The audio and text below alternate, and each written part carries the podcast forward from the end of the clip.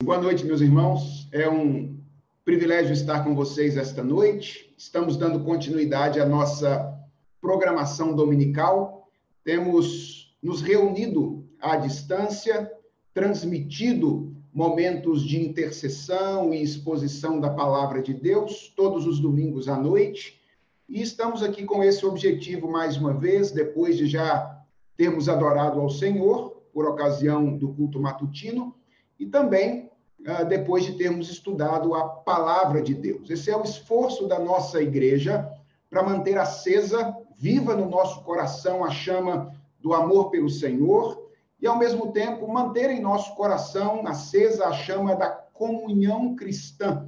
Nós precisamos, de alguma forma, estar juntos, porque a vida cristã não é vivida de forma alguma no isolamento nós dependemos uns dos outros para viver a vida cristã de maneira adequada.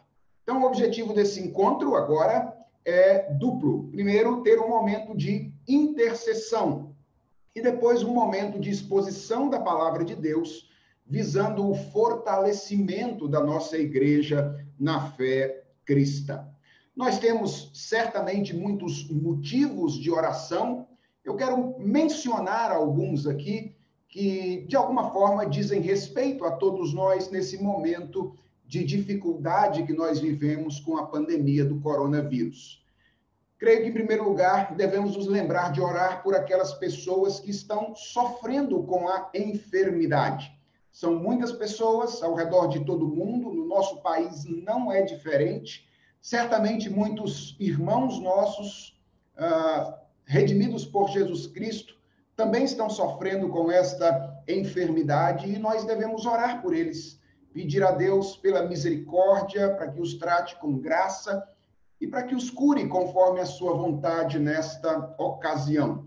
Ah, há pelo menos duas pessoas por quem nós estamos orando nos últimos dias: o reverendo Jorge Correia, um dos capelães da Universidade Presbiteriana Mackenzie, que foi acometido junto de, juntamente de sua esposa é, pelo coronavírus. E também, mais recentemente, recebemos a notícia de que o missionário o reverendo Ronaldo Lidório e a sua esposa também foram acometidos. E nós temos orado por essas pessoas, devemos colocá-los diante do trono da graça de Deus, interceder por eles nessa ocasião. Além das pessoas que sofrem com a enfermidade, certamente nós temos um número significativo de pessoas sofrendo com os efeitos econômicos da paralisação. Uh, certamente a crise que nós vivemos é também uma crise econômica, muitas pessoas já começaram a sofrer e muitas outras certamente sofrerão muito eh, economicamente com os efeitos de toda a paralisação em virtude do combate a essa pandemia. Nós devemos orar por essas pessoas e devemos ser generosos para com elas, abrir o nosso coração, colocar a mão no nosso bolso, a fim de auxiliar pessoas que sofrem economicamente nesta ocasião. Creio que também devemos orar pela igreja. A igreja precisa muito de sabedoria, precisa muito de coragem da parte do Senhor para testemunhar o evangelho nesse momento difícil, mantendo a doutrina e a sabedoria é, que são comuns àqueles que amam ao Senhor. Então, devemos interceder pela igreja, pedir ao Senhor para que esse tempo seja um tempo de despertamento espiritual para todos nós, pedir ao Senhor para que ah, o nosso amor seja de alguma forma aumentado nesse período pedir ao Senhor para que a esperança da glória seja firmada no nosso coração, que a nossa fé seja de alguma forma fortalecida nesse momento de dificuldade. E finalmente, creio que devemos orar também pelos nossos governantes.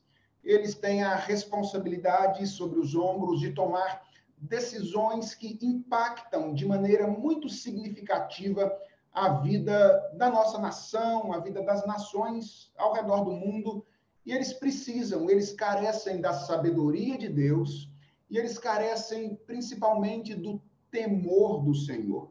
Devemos pedir ao Senhor que coloque temor dele no coração dessas pessoas que têm que tomar decisões a fim de que eles tomem, eh, levando em conta a existência de Deus, a revelação de Deus em Sua palavra, a vontade soberana do Senhor. Então, nós vamos eh, orar ao Senhor nesse momento, pedindo a Ele por essas coisas que acabamos de mencionar. Certamente você tem os seus pedidos de oração, você pode compartilhar aí no chat, no YouTube, e os membros de nossa igreja certamente poderão orar uns pelos outros. Se você nos visita nessa ocasião aqui, mesmo à distância, coloque os seus pedidos. Certamente, pessoas na nossa igreja que têm o costume de interceder frequentemente pelos pedidos que são colocados vão se lembrar de você nessas orações. Vamos falar com Deus antes de lermos a palavra nessa noite? Senhor, nós temos constantemente nos dirigido a Ti nesses últimos dias para interceder. Fazemos isso, Senhor, na certeza de que Tu nos amas, na certeza de que Tu nos ouves e na certeza de que Tu tens prazer que nós nos coloquemos diante de Ti para lançar diante do Senhor toda a nossa ansiedade. É isso que nós queremos fazer agora, Senhor. Não sem antes adorar o Senhor, dizer que nós amamos a Ti, dizer que nós reconhecemos a nossa dependência do Senhor, dizer que nós sabemos que sem Ti nós nada somos, nós nada podemos fazer. Queremos, ó Deus, reconhecer diante do Senhor a tua grandeza, a tua misericórdia, a tua graça, e de alguma forma proclamar isso nessa noite, Senhor. Nós te amamos por aquilo que tu és e por aquilo que tu tens feito na nossa vida. Dentre outras coisas, nós te amamos porque tu tens prazer em ouvir a oração do teu povo quando este está em momento de dificuldade. E é crendo nisso, Senhor, que nós nos achegamos a ti. E o fazemos, ó Deus, para interceder por aqueles que sofrem com esta enfermidade que nos acomete nesse período. Senhor, cuida das pessoas que neste momento estão em um leito de hospital, acometido por esta ou por outras enfermidades. Senhor, seja a segurança delas. Na medida da tua vontade, traga cura, Senhor, a cada um desses leitos. Nós expressamos diante de ti, o nosso desejo é esse: ver as pessoas restabelecidas Ó Deus, convence cada uma delas de que podem aprender com esse momento de dificuldade e ensina-as a depender do Senhor neste momento. Nós nos lembramos do reverendo Jorge, sua esposa, nos lembramos do reverendo Ronaldo e da sua esposa e os colocamos especialmente diante do Senhor. Esses irmãos queridos, pedimos ao Senhor que tu queiras curá-los, curá ó Deus, nesta ocasião. Usa os tratamentos que estão sendo já de alguma forma administrados para que eles possam melhorar o mais rápido possível. Senhor, nós queremos interceder também por aqueles que sofrem economicamente. Senhor, quantas pessoas em nosso Brasil já tão sofrido nesses dias têm tido dificuldade para adquirir o seu sustento as coisas básicas para o dia a dia. Tem misericórdia dessas pessoas, ó Deus. Tem misericórdia do nosso país, da nossa nação. E, ó Deus, abra o nosso coração para que nós sejamos pessoas mais interessadas em sermos generosos uns para com os outros. Ainda que nós não conheçamos as pessoas, que nós olhemos para elas com misericórdia, como o Senhor olhou para nós quando nós éramos moribundos pecadores. E que isso nos motive, Senhor, a abrir mão de recursos que nós às vezes consideramos muito nossos, mas que são teus, para auxiliar essas pessoas que sofrem neste momento.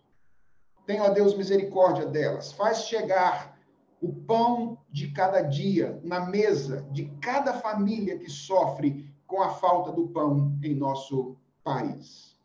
Senhor, de maneira especial, nós intercedemos também pela igreja. Nós carecemos, ó Deus, de sabedoria, nós carecemos de coragem, nós carecemos de disciplina nesse momento. Senhor, nós precisamos nos manter firmes e unidos uns aos outros. E a distância, Senhor, às vezes se apresenta como um empecilho para isso. Nós te pedimos, ó Deus, não permita que nenhum de nós se afaste do Senhor e da comunhão da fé nesses dias. Dá, ó Deus, que mesmo à distância, através da lembrança, através do contato pessoal à, à distância, através dessas transmissões, nós recebamos do Senhor aquilo que nós costumamos receber quando estamos juntos por ocasião das nossas atividades. Dá, ó Deus, que o Senhor nos visite de maneira especial nesses dias, nos lembrando que somos um com o teu Filho Jesus Cristo. E porque somos um com ele, somos também um uns com os outros. Senhor, nós te pedimos finalmente pelos governantes da nossa nação. Vivemos um tempo tão turbulento, Senhor, um tempo tão difícil. E nós queremos pedir, ó Deus, que o Senhor abençoe a cada um na instância onde o Senhor mesmo os colocou, para que eles tenham sabedoria e temor do Senhor. Enche o coração desses homens de temor do Senhor. Traga-os a fé em Cristo, Senhor, para que eles possam governar cientes de que não fazem isso como se não tivessem Senhor acima deles Dá-lhes a certeza de que eles haverão de prestar contas de tudo aquilo que fizerem ao Senhor naquele último dia. E que, cheios desse temor, eles possam governar não para si mesmos, mas governar visando o bem das pessoas a quem eles governam. Tem misericórdia de nós, Senhor. Abrevia esse tempo, dá aquele passe rápido para que nós possamos, o mais rápido possível, estar na companhia uns dos outros, fazendo aquilo que nós tanto temos alegria em fazer, que é juntos render a glória que é devida ao nome do Senhor. Abençoa-nos, Senhor, nesta noite, quando vamos abrir a tua palavra e quando vamos buscar orientação nela, para que nós sejamos mais uma vez, como temos sido durante todo esse tempo, guiados, ser guiados, ser instruídos pela bendita palavra do Senhor. Fala conosco, Senhor, pela tua palavra, pelo poder do teu Santo Espírito, é a oração que nós te fazemos, em nome de Jesus. Amém. Irmãos, a meditação desta noite terá como base o Salmo de número 146. Portanto, eu convido você que abra a palavra do Senhor no Salmo de número 146. Nós vamos ler o texto e depois vamos fazer a exposição que nós intitulamos Confiança em quem e por quê. Vamos ler na palavra do Senhor. Eu recomendo a você que não apenas acompanhe a leitura que eu farei aqui é, de maneira audível, mas que você tome a sua Bíblia nas mãos, encontre aí o texto e acompanhe enquanto vamos expor a palavra do Senhor. O Salmo 146 diz assim: Aleluia! Louva, ó minha alma, ao Senhor. Louvarei ao Senhor durante a minha vida Cantarei louvores ao meu Deus enquanto eu viver. Não confiei em príncipes, nem nos filhos dos homens em quem não há salvação. Sai-lhes o espírito e eles tornam ao pó. Nesse mesmo dia perecem todos os seus desígnios.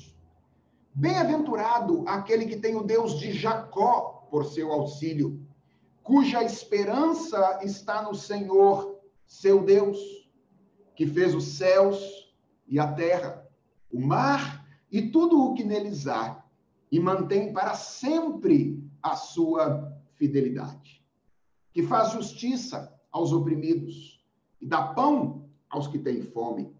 O Senhor liberta os encarcerados. O Senhor abre os olhos aos cegos. O Senhor levanta os abatidos. O Senhor ama os justos.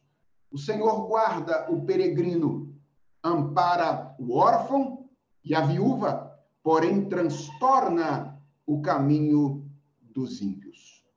O Senhor reina para sempre. O teu Deus, ó Sião, reina de geração em geração. Aleluia.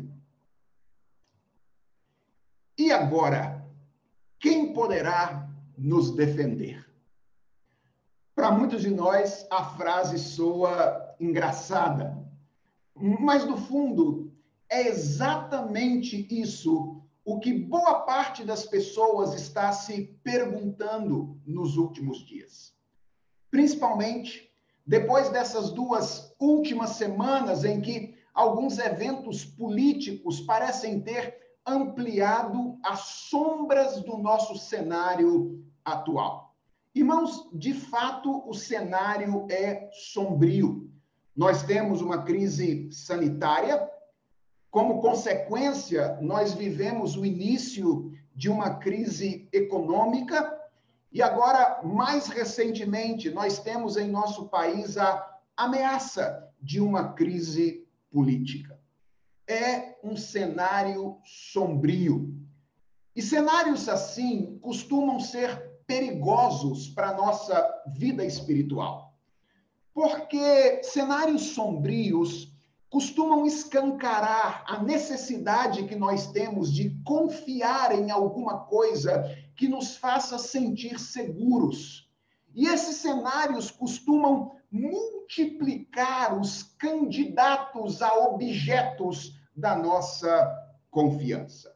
Ouça os pronunciamentos feitos nos últimos dias.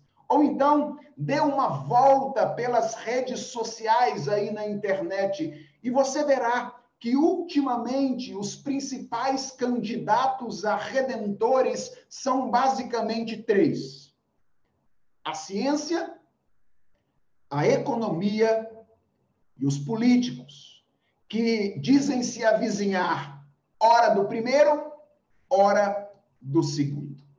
Irmãos, eu, eu não tenho dúvida de que essas três coisas, a ciência, a economia e a política, são coisas importantes para a vida humana e elas têm um papel extremamente relevante no enfrentamento do cenário no qual nós estamos inseridos hoje. Nós precisamos de uma vacina, nós precisamos de medicamentos. E essa é uma contribuição que a ciência pode oferecer. Nós precisamos de recursos para manter a nossa vida durante esse tempo. E isso tem a ver com a economia. Nós precisamos de boa gestão da vida social. E certamente essa é uma contribuição que pode vir da boa política. Mas será que nós deveríamos confiar, depositar a nossa esperança nessas coisas? Será que elas têm condições de nos oferecer aquilo de que precisamos para aquietar de vez o nosso coração? Através da exposição do Salmo de número 146 nessa noite, eu pretendo mostrar a vocês que a resposta da Escritura a essas perguntas é não. A Bíblia é muito clara em ensinar que o Deus de Israel é o único digno da nossa confiança. Nós não temos muitas informações a respeito do contexto histórico do Salmo 146, mas as orientações que ele nos dá nos remetem a alguma situação provável de crise coletiva, quando o povo de Israel era tentado a confiar em alguma outra coisa que não o Senhor. Portanto, é possível que o Salmo de número 146 tenha sido escrito para um momento sombrio na vida do povo de Deus no passado. E a sua temática é exatamente essa, a nossa tendência de confiar em outras coisas ao invés de confiar em Deus. E o seu ensino é exatamente esse, em quem nós devemos confiar e por quê. A estrutura do salmo é relativamente simples, são basicamente três divisões, uma declaração de abertura aí nos versos de número 1 e 2, depois um, um, trabalho da temática pela via negativa nos versos 3 a 4, quando o salmista mostra aí em quem nós não devemos confiar e por quê, e depois dos versos 5 a 10, a temática é trabalhada pela via positiva. E o salmista, então, responde à pergunta: em quem nós devemos confiar e por quê? Então, durante essa exposição, nós vamos considerar essas três divisões do salmo, mas nós vamos fazer isso numa ordem diferente da qual elas aparecem aqui. Nós vamos começar pelas duas últimas, segunda e a terceira, e deixaremos a primeira para o final. E a razão é que essas divisões elas se relacionam de uma maneira explicativa. A primeira divisão é a disposição prática do salmista. O salmo começa com a disposição prática dele. E as duas últimas explicam essa disposição. Nós vamos apenas inverter isso. Nós vamos trabalhar com a explicação primeiro e trabalhar com a aplicação depois, como nós frequentemente costumamos fazer.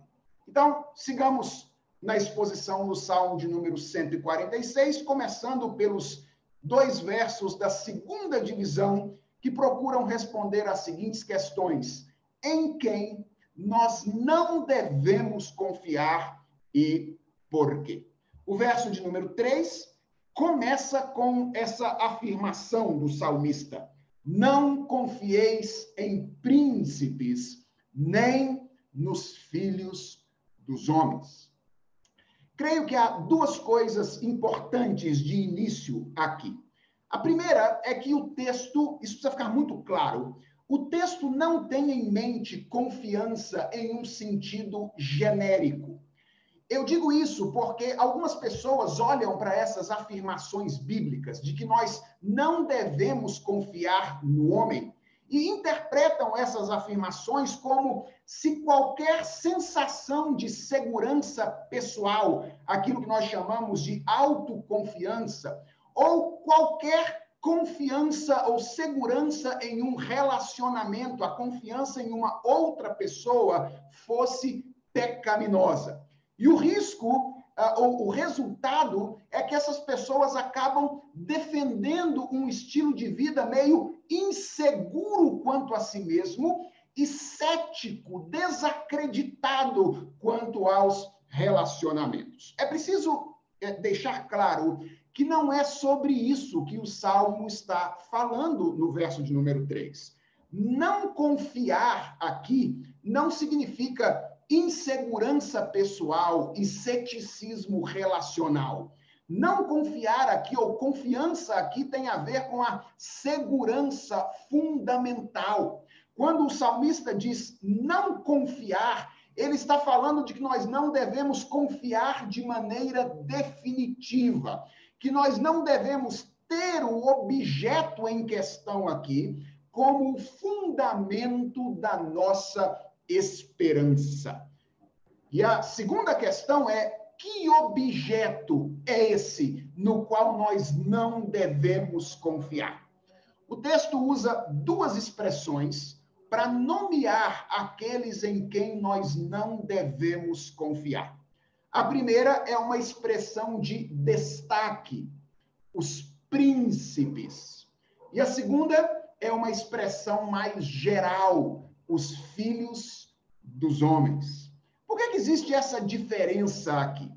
Eu creio, seguindo aqui a interpretação que Calvino faz desse salmo, que o destaque inicial tem como objetivo mostrar que há algumas pessoas que tendem a atrair mais a nossa confiança do que outras, por causa do conhecimento que elas demonstram, por causa da posição que elas ocupam, por causa dos recursos que elas possuem, por causa da influência que elas têm.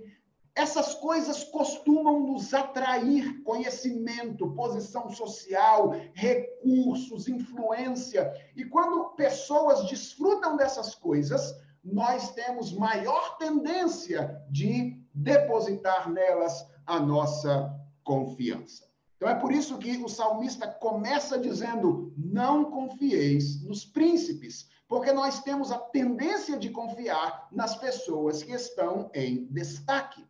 Mas a segunda expressão está aqui para nos informar de que não apenas os príncipes, mas homem nenhum é digno dessa desconfiança, dessa confiança definitiva que o salmista tem em mente aqui.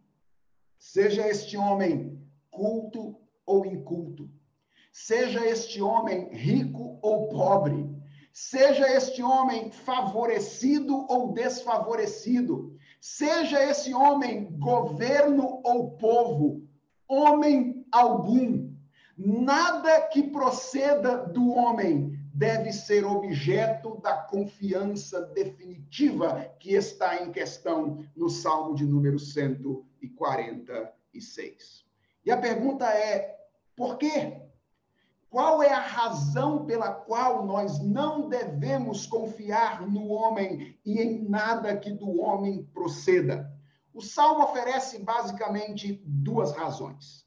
A primeira, ainda no verso de número 3, é o de que as ações humanas são superficiais. A superficialidade das ações humanas. O texto diz: não confieis em príncipes, nem nos filhos dos homens, porque neles não há salvação.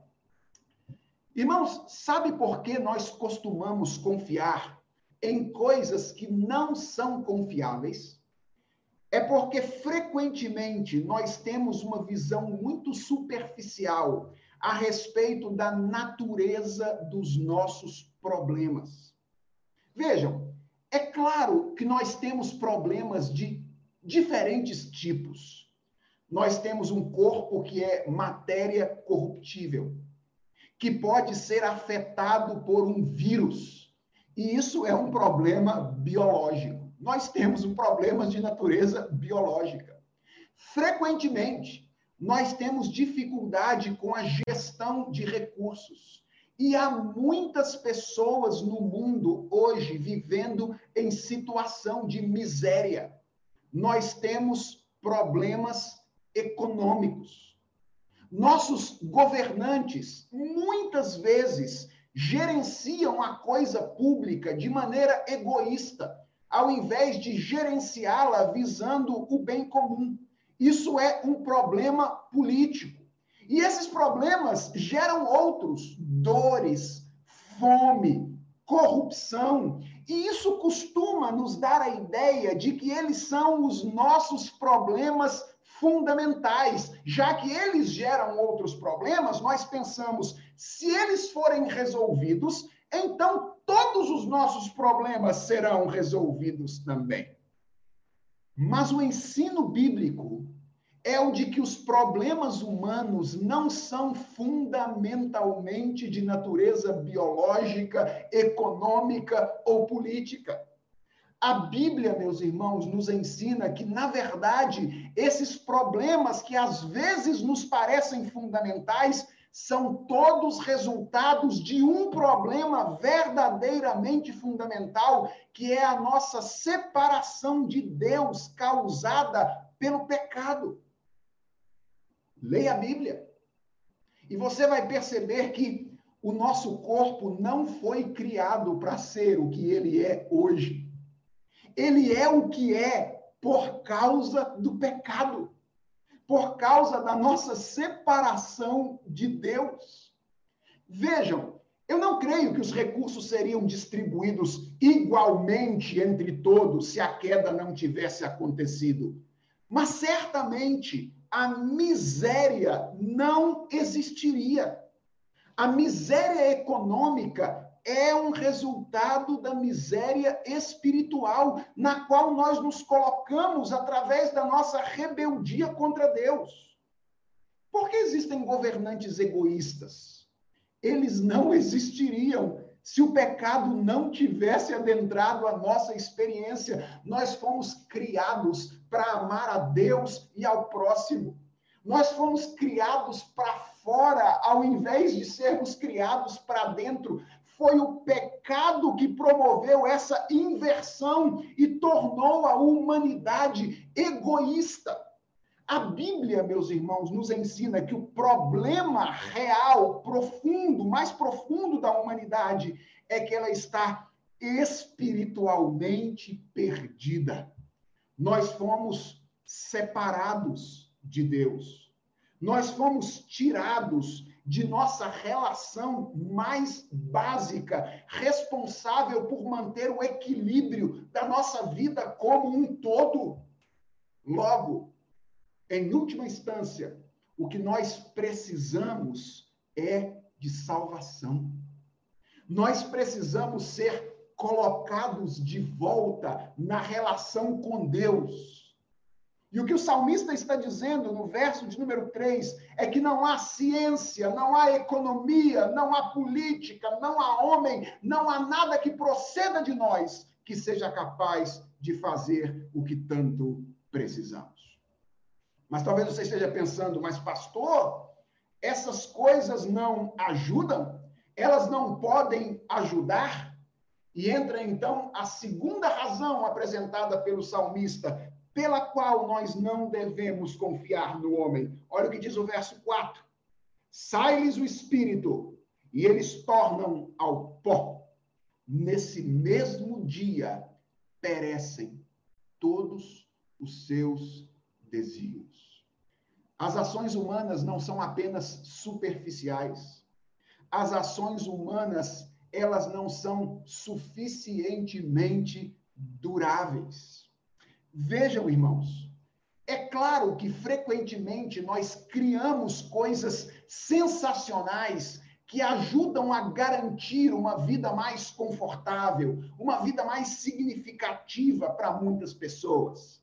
Vacinas, medicamentos, cirurgias, modelos sociais, alternativas de produção econômica, legislação, todas essas coisas são atividades criativas do homem e são coisas boas. E isso ajuda a explicar por que, de vez em quando, nós temos a tendência de confiar na humanidade e naquilo que ela pode produzir. É que durante algum tempo, algumas propostas podem parecer grandes o suficiente para resolver definitivamente o nosso problema. Mas o que eu quero que você perceba no verso 4 do Salmo 146 é que elas apenas parecem. Porque, como nós vimos, o homem precisa de algo que o conecte à eternidade.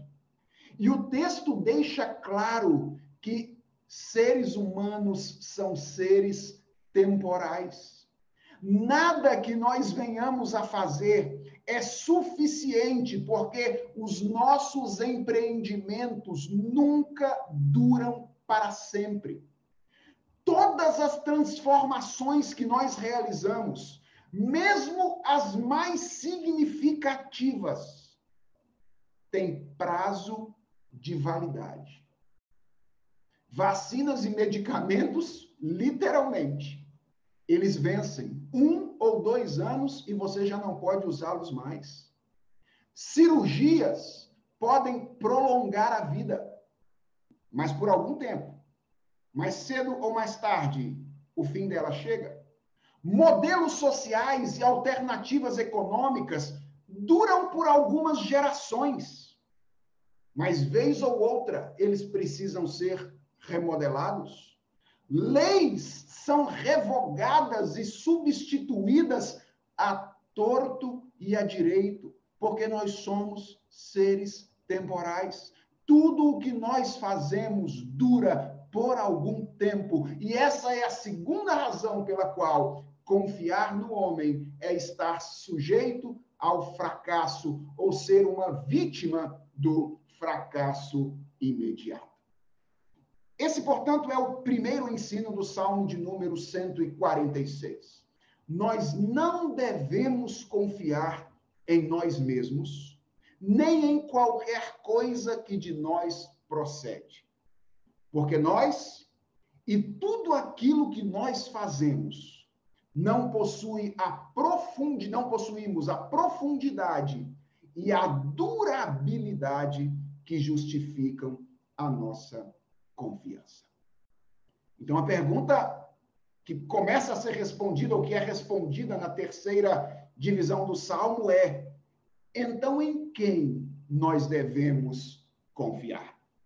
E o salmista diz no verso de número 5: Bem-aventurado, feliz, seguro está aquele que tem o Deus de Jacó por seu auxílio, cuja esperança está no Senhor, o seu Deus. Irmãos, o salmista começa essa terceira divisão do salmo afirmando que Deus é o objeto seguro de confiança. E é importante considerar que ele é muito específico na apresentação de Deus.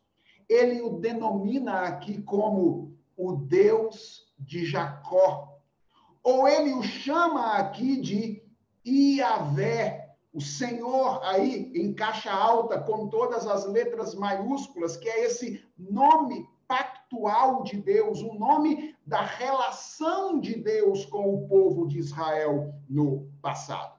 Eu chamo atenção ah, para essas duas expressões, porque elas são expressões identificadoras. Elas indicam que o salmista não está falando de Deus aqui no sentido genérico, de um Deus qualquer.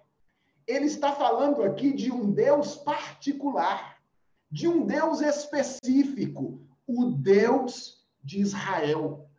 E isso é importante porque chama a nossa atenção para o fato de que não basta dizer que nós confiamos em Deus.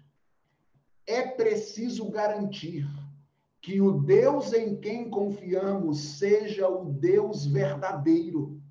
Porque apenas o Deus verdadeiro é digno de confiança.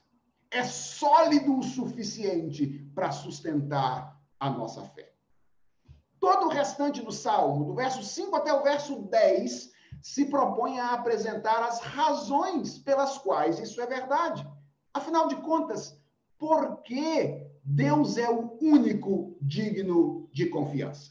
E a razão é que apenas o Deus de Israel, apenas o Deus da Escritura, Apenas o Deus verdadeiro une duas características que são essenciais para aquele que é o objeto seguro de confiança. A primeira característica, apresentada no início dessa divisão aqui pelo salmista, é a transcendência. Deus é o Deus criador. Ele diz no, no verso de número 6: que esse Deus que ele menciona aqui, que é o Deus digno de confiança, é aquele que fez os céus e a terra, o mar e tudo o que neles há. Irmãos, essa expressão é altamente reveladora do caráter de Deus. Quando nós dizemos que Deus é o Criador, o que nós estamos dizendo é que ele transcende a realidade.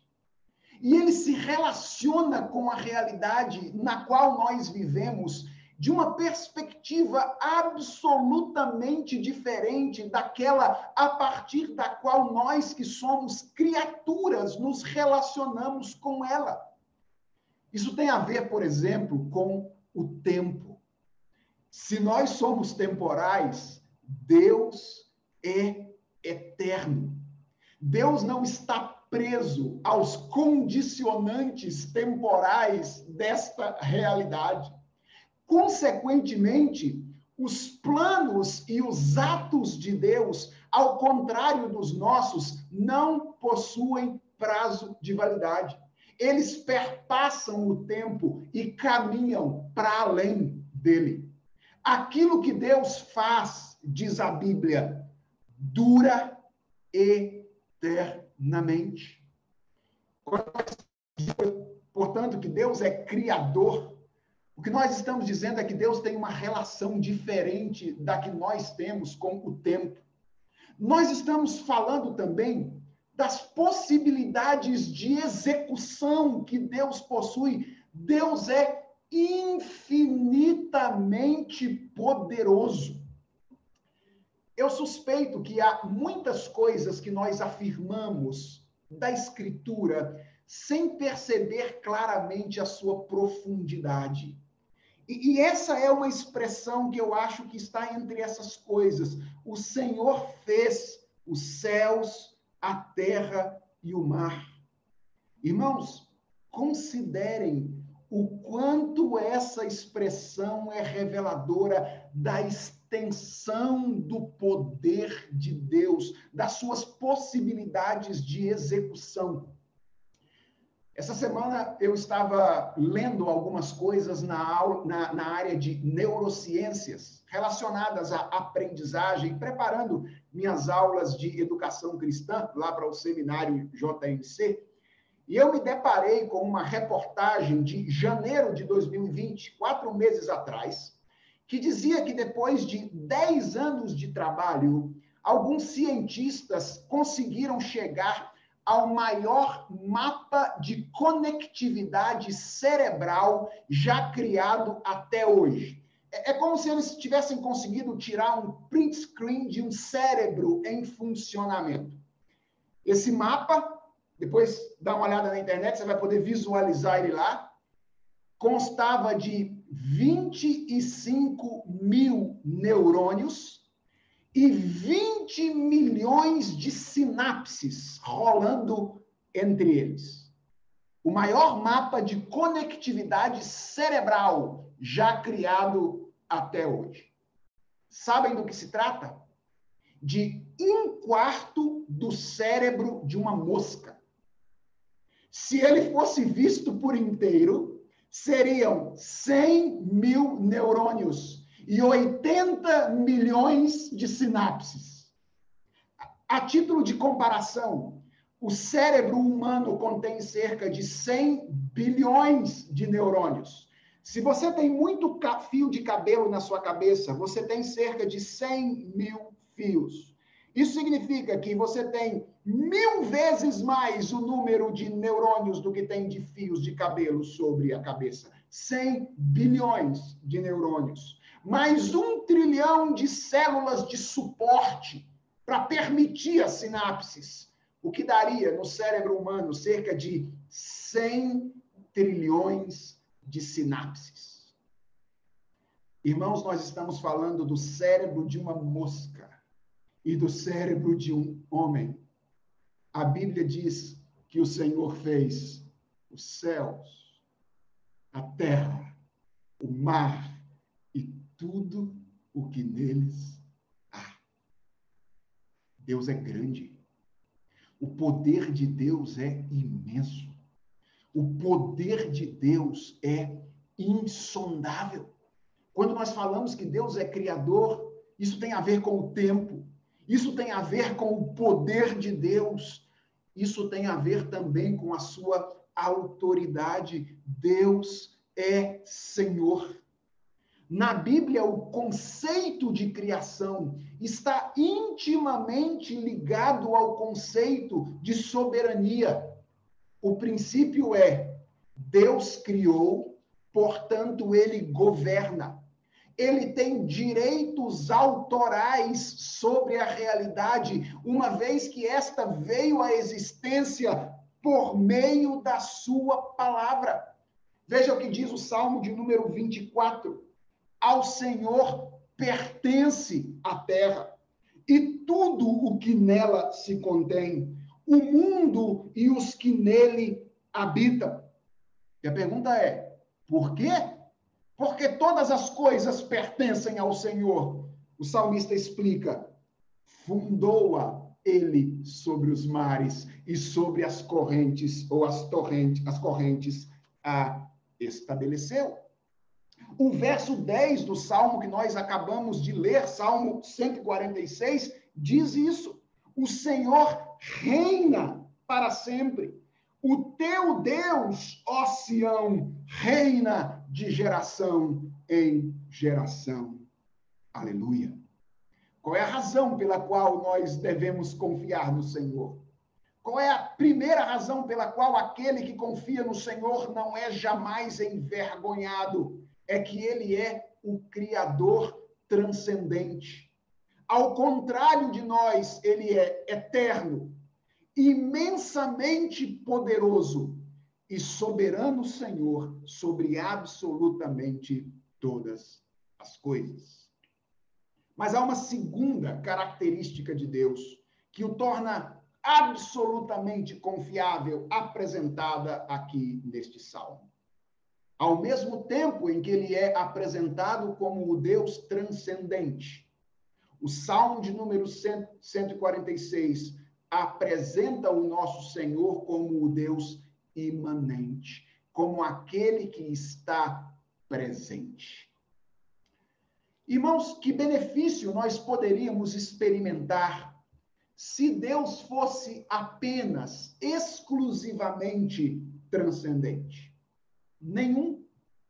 Ele seria completamente inacessível. Ele seria completamente incomunicável.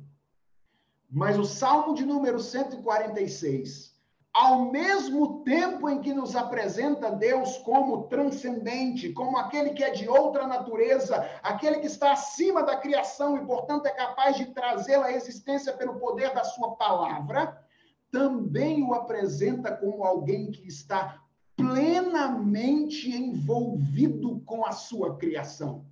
No verso 5, por exemplo, texto já mencionado, Deus é chamado de Deus de Jacó. Deus de uma pessoa, Deus que está relacionado ou, ou, ou, envolvido numa relação com uma pessoa. No verso de número 6, nós lemos que Deus mantém para sempre a sua fidelidade. A fidelidade de Deus é um atributo que pressupõe as suas promessas. E as promessas de Deus pressupõem o seu relacionamento com o seu povo. Irmãos, ao contrário do que alguns pregadores contemporâneos costumam sugerir, esse salmo nos mostra que Deus não precisa deixar de ser Deus para ser relacional. Pelo contrário, é exatamente por ser Deus que ele pode se relacionar conosco sem deixar de ser o que ele é porque ele não está preso às categorias lógicas finitas que esses pregadores usam para exigir que ele seja uma coisa ou outra, soberano ou relacional. O que o Salmo número 146 nos ensina é que ele é as duas coisas ao mesmo tempo. Ele é o Deus de longe, ao mesmo tempo em que é o Deus de perto. E o salmista descreve esse relacionamento de Deus conosco. Esse relacionamento de Deus com a realidade que ele trouxe à existência, como um, relaciona como um relacionamento que visa a promoção da glória de Deus através do estabelecimento da justiça. É a injustiça do mundo que nos incomoda? Pois Deus é apresentado aqui, meus irmãos, como aquele que reverte os efeitos do pecado sobre este mundo mau. Veja o que o salmista diz a partir do verso 7, que Deus é o Deus que faz justiça aos oprimidos e dá pão aos que têm fome. O Senhor liberta os encarcerados. O Senhor guarda o peregrino, ampara o órfão e a viúva. Deus é apresentado pelo salmista aqui, portanto, como aquele que no relacionamento com a criação trabalha para reverter os efeitos danosos do pecado sobre a realidade que ele trouxe à existência. Ele faz isso no tempo, quando ele restaura pessoas e cria uma comunidade que ainda de modo imperfeito, por causa da presença do pecado, se esforça para viver a justiça do seu reino ainda nesse mundo. Você se lembra, por exemplo, da igreja primitiva?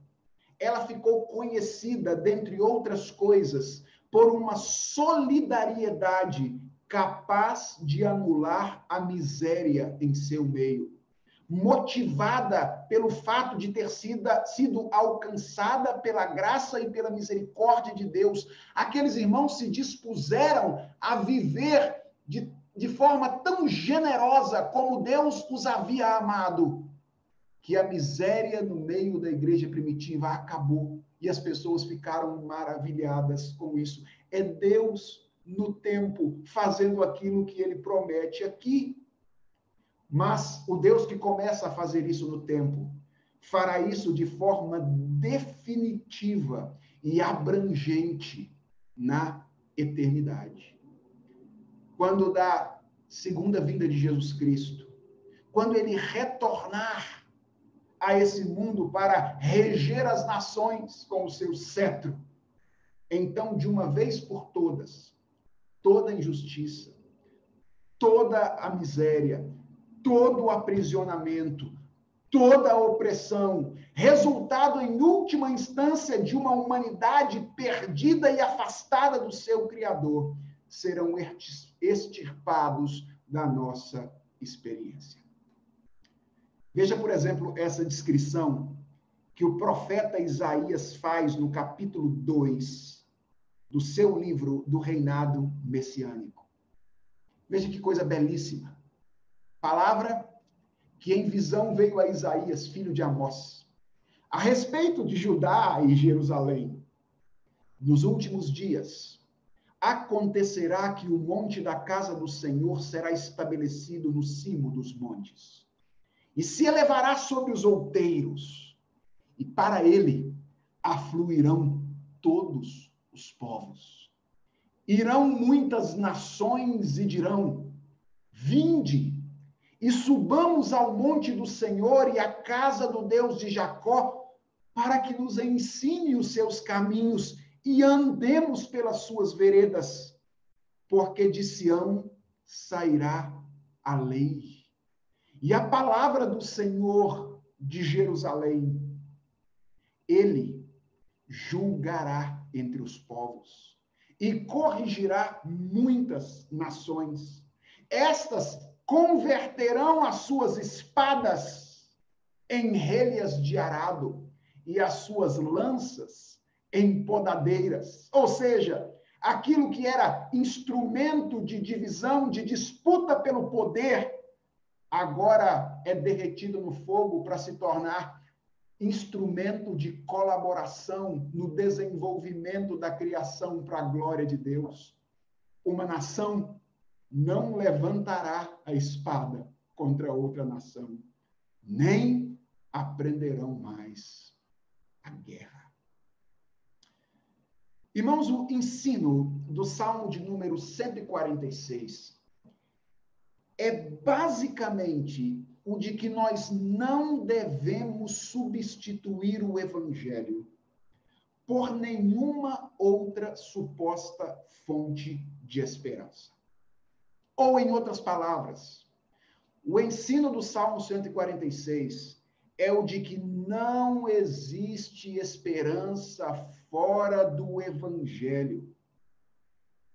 Porque é na pessoa de Jesus Cristo que essas duas características divinas que o tornam fonte de nossa segurança se encontram de maneira definitiva. Jesus é o Verbo eterno de Deus. Ele é a palavra que existe antes de todas as coisas e por meio de quem todas as coisas vieram a existir. Ele é a palavra por meio de quem Deus sustenta todas as coisas criadas tal como foram criadas para ser.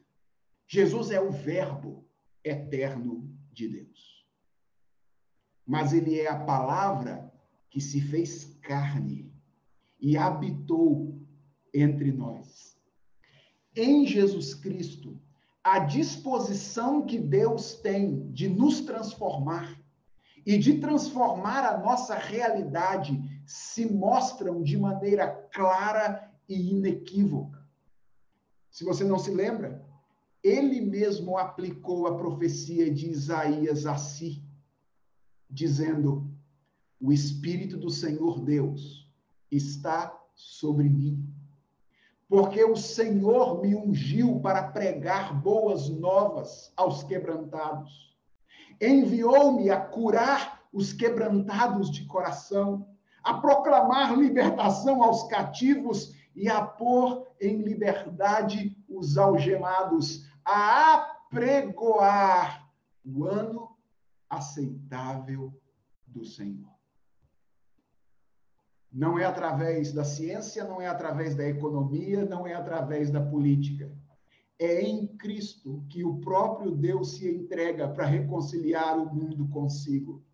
Na cruz, Deus trata de uma vez por todas a raiz do problema humano e traz à luz uma nova humanidade, uma nova natureza, uma nova criação. A esperança cristã não está na ciência, não está na economia, não está na política, não está no homem, não está em nada que ele possa fazer, está no evangelho. E isso é o que nós já começamos a viver hoje, mas é também o que nós aguardamos a nova cidade, onde não haverá mais injustiça, porque todos confessarão, todos, toda língua, que Jesus Cristo é Senhor, para a glória de Deus Pai. E enquanto essa cidade não chega, o que, que a gente faz? a gente faz aquilo que o salmista fazia. Versos 1 e 2. Aleluia! Louva, ó minha alma, ao Senhor. Louvarei ao Senhor durante a minha vida. Cantarei louvores ao meu Deus enquanto eu viver. Enquanto essa cidade não chega, a gente louva. Louva como o salmista. Preste atenção. Ele louva de alma. Louva, ó minha alma, ao Senhor. Um louvor autêntico. Autêntico, apesar das possíveis circunstâncias que o rodeavam. Porque ele desfruta da paz que nasce da confiança em Deus. Ele louva de alma. Ele louva com os lábios cantarei louvores ao meu Deus enquanto eu viver, porque deseja proclamar a singularidade do Senhor diante dos redentores alternativos que se levantam ao seu redor.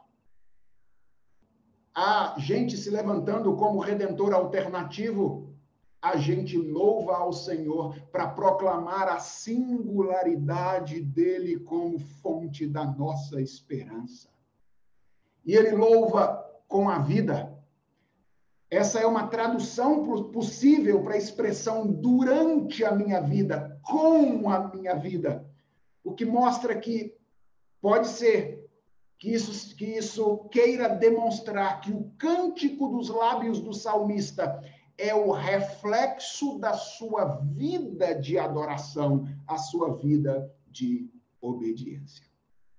Nossa esperança está no Evangelho. E o Evangelho é o governo do Senhor Jesus Cristo sobre esta realidade. Nós não confiamos no homem e que em nada dele proceda.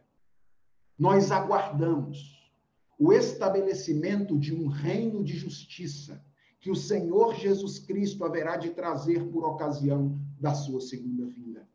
E o que é que a gente faz enquanto esse reino não se consuma? A gente aquieta o coração e permanece esperando.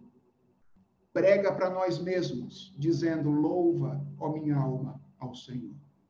Não se deixe levar, ó minha alma, pelos redentores alternativos que levantam-se ao meu redor, uh, desejando a minha fidelidade.